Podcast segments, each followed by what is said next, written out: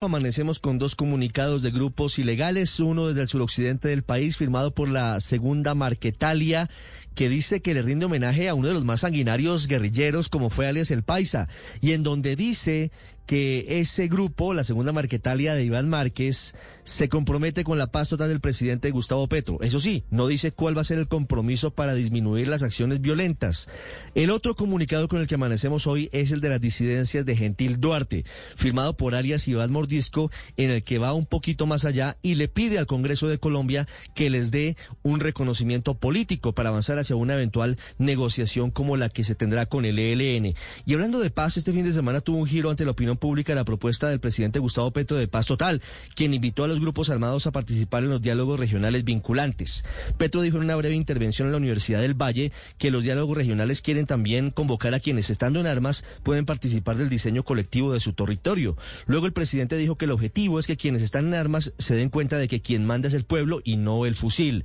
Esa invitación cambia el panorama incluso frente a las eventuales negociaciones de paz con grupos ilegales, porque en principio se había planteado que los diálogos serían en entre el gobierno y los representantes de esos grupos, sin participar en la definición de los ejes del Plan Nacional de Desarrollo. Con esta nueva realidad, no queda claro de qué manera grupos como el ELN, que históricamente han reclamado una convención nacional para discutir con las comunidades sus propuestas de paz, se sumarían a los diálogos regionales vinculantes, porque en la práctica quedarían sin bandera política. El trasfondo que inquieta en este nuevo escenario es saber hasta dónde podrían influir grupos de narcotraficantes, de mineros criminales y de muchos otros delincuentes en la definición de las prioridades del Plan Nacional de Desarrollo para todos los colombianos y se harán uso de los fusiles para imponer planteamientos a la conveniencia de su ejercicio ilegal. Este fin de semana el presidente Gustavo Petro lideró un Consejo de Ministros cuyo tema principal fue la paz total. Por eso es fundamental que el país pueda conocer cuanto antes el significado de la invitación a los grupos ilegales a diseñar propuestas